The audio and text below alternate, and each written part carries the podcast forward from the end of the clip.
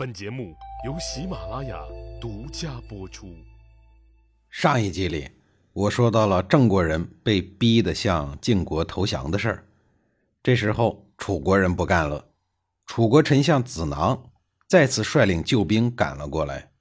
郑国人看到诸侯联军已经退兵了，就又投靠了楚国。这一下可惹恼了晋国人。新上任的郑卿栾衍一度想再一次的进攻郑国。但是却被荀英给制止了。他说：“我们本来就不能够抵御楚军，又不能够庇护郑国，郑国人何罪之有？现在攻打郑国，楚国人必然救之，势必南下。图人为笑，还不如先回师呢。”于是诸侯之军便彻底的退军了。这一次虽然还没有彻底的臣服郑国，但郑国这场内乱证明。郑国人的忍耐力已经到了极限。这两年以来，因为晋国、楚国争霸，郑国遭遇池鱼之殃，让郑国人苦不堪言。为此，郑国人决定利用自己的国运来做诱饵，以促成晋楚早日的正面对决，做一个最终的了结，别再折腾了。公元前五六二年，郑国人设了一个局。诱使宋国人入侵郑国，郑国军队发起了反击，拼命的攻打宋国。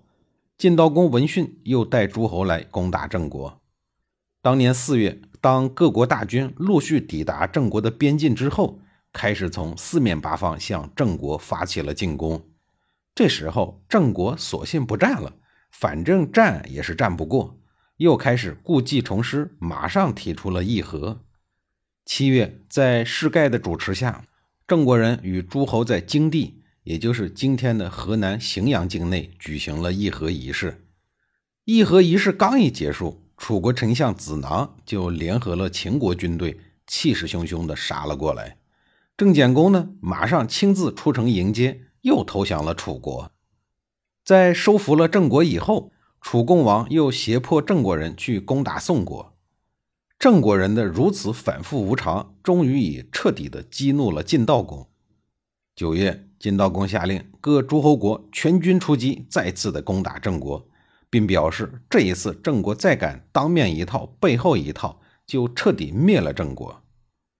郑国人早就想投降晋国，可投降前总得给楚国一个交代吧，于是便派出了使者到楚国，告知楚公王说。我们实在是受不了了，要投靠晋国了。您要么出兵与晋国人争一个高下，要么就别管我投降晋国的事儿了。楚国被晋国曾经的三驾出击拖的是疲惫不堪，终于再也没有力气出军了。气愤之极的楚共王无言以对，只能扣押郑国的使者，以此来泄愤。十二月，晋悼公在萧虞，也就是今天的河南许昌境内。又举行了诸侯盟会，庆祝郑国彻底臣服于晋国。晋悼公终于战胜了楚国，成功的称霸。纵观晋悼公的十二年的称霸过程，居然没有和楚国发生过一场正面的决战，这也算得上是一个奇迹了。而十多年的征战也耗光了楚国争霸的家底和勇气。但是啊，这楚国人只要还有一口气，就不会善罢甘休的。晋悼公精明强干，建立了不世的功业，尤其善于纵横谋略之术，而且还能够选贤任能，让手下的人各自发挥所长，为自个儿效力。他是一个政治家、军事家，也是一个出色的领导者，所以呀，他才能够在春秋的乱世里成为数一数二的霸主。不过，虽然晋国外表风光，其实内里呢，还是存在着很多的问题。晋悼公正准备用他出色的政治手腕去逐一的解决，但是可惜上天没有给他太多的时间。就在他称霸中原没多久，就得了重病，卧床不起了。公元前五五八年这年的冬天，晋悼公去世了。这一年他还不到三十岁，正是风华正茂的年龄。可惜天妒英才，一颗如此闪耀的明星就这么陨落了。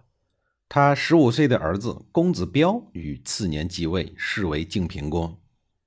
晋悼公的死直接影响了晋国内部的政治和整个中原诸侯的局势。晋悼公死了以后，晋国内部好不容易平衡起来的大家族又开始争权夺利，而被晋国压制的楚国也有了复苏的迹象。此时，晋国内部掌权的还是荀盈等人，他们仍然以打击楚国为目的。为了继续对楚国进行压制，维持自身的霸业，晋平公继位之初，晋国便再一次联合了众多的诸侯，对楚国的小帝国许国发动了进攻。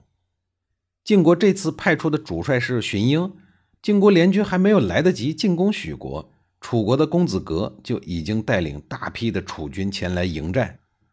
晋国和楚国的最后一战就这样爆发了。